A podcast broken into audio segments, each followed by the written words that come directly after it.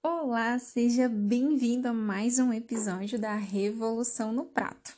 Meu nome é Giovanni e hoje a gente vai falar sobre tradição familiar e comida afetiva.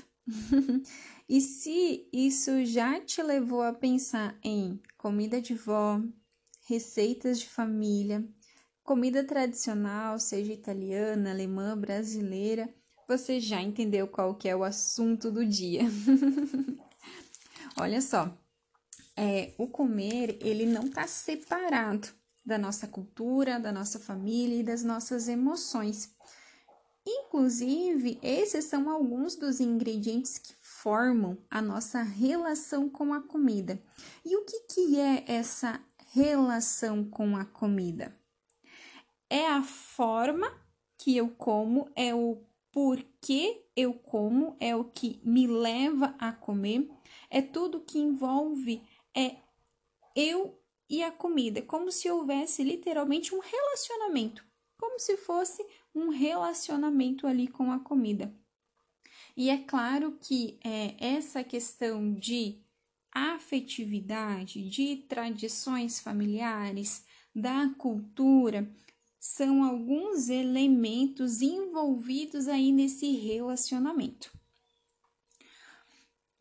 Ah, e uma coisa que é muito importante, né? Às vezes a gente tem um relacionamento é, de paz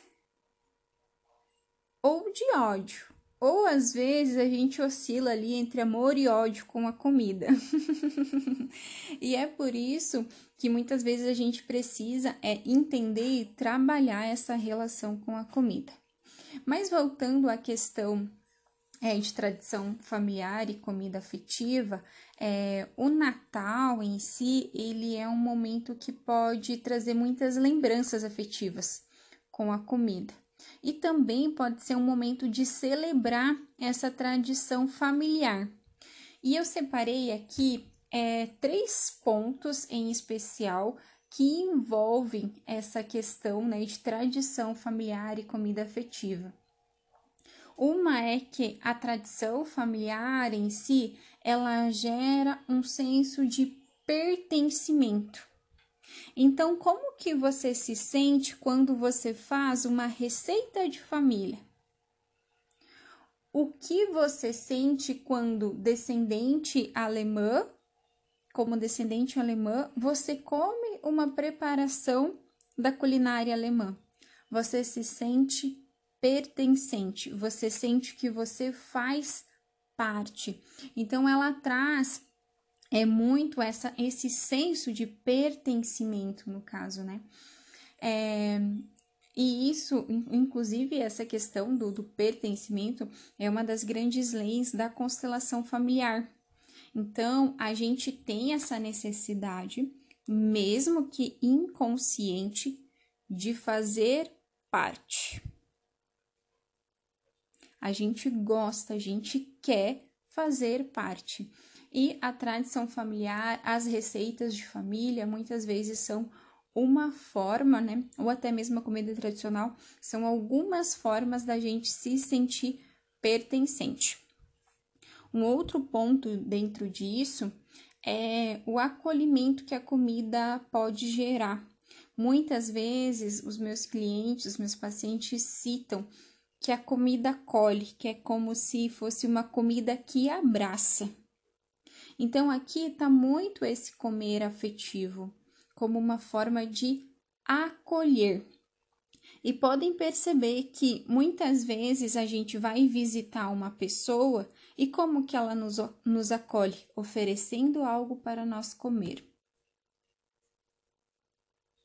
Então, a comida ela tem ela tem esse sentido, né, esse significado aí de acolhimento. Tanto que muitas vezes, quando a gente tem essa necessidade de ser acolhida, a gente come. Porque é uma forma da gente acessar isso, da gente atender essa necessidade. E aí, claro, sempre vale a gente se perguntar se é dessa forma que a gente quer atender essa necessidade. Um terceiro aspecto dentro dessa, dessa questão é a identidade. Você já percebeu como é o que a gente come muitas vezes faz parte da nossa identidade? Por exemplo, vou citar o, o prato brasileiro, arroz e feijão. Isso nos identifica como brasileiros. Ah, eu gosto de, de cuca. Ah, eu misturo doce com salgado. Isso já nos remete a que a identidade alemã, da culinária alemã. Então percebam que essa questão da identidade, ela também perpassa pela comida. E provavelmente a frase você é o que você come se refere a isso, se refere a esse senso de identidade que a gente pode gerar a partir do que a gente come. Você já tinha pensado sobre esses aspectos da tradição familiar e da comida afetiva? Tem muitas questões, inclusive, que podem envolver é, memórias afetivas, lembranças Talvez você tenha algumas lembranças de quando sua mãe, sua avó preparava algo especial para você. E isso gera uma memória afetiva, uma lembrança afetiva, que quando você come aquilo, é como se você sentisse ali literalmente, né, a presença da sua mãe, da sua avó ali junto. Eu me recordo de uma das minhas pacientes que ela citava que o café da tarde era uma refeição em que ela sempre fazia com a avó. E aí, é, esse café da tarde é uma das refeições mais importantes para ela, porque traz essa questão de memória afetiva. Uma outra paciente comentava que o padrinho, é, toda vez que ela tinha curso, ela fazia curso uma vez por semana e era próximo de onde o padrinho dela trabalhava. E aí, toda vez que ela ia para o curso, o padrinho é, pagava um pastel para ela. Então, o pastel para ela gerou essa memória afetiva, porque lembrava do padrinho, lembrava desse carinho, de, dessa atenção, desse amor que o padrinho lhe dava. Então, durante toda a nossa história, a gente vai formando essas memórias afetivas com a comida. E sim, isso faz parte é, da nossa identidade. Nos traz esse acolhimento, nos traz esse pertencimento. E aí a gente também tem toda a questão né, de tradição é, familiar. Então, são algumas coisas para você perceber. E o que, que acontece? Quando a gente come com consciência, quando é, eu como um pastel porque isso me lembra do meu padrinho e eu quero lembrar do meu padrinho nesse momento, quando eu faço isso com intenção, isso é poderoso. Então, perceba quantas representações que a comida pode ter na nossa vida. E é por isso que a gente sempre precisa olhar para essa relação com a comida sobre todos esses essas óticas, esses pontos de vistas e considerar tudo isso.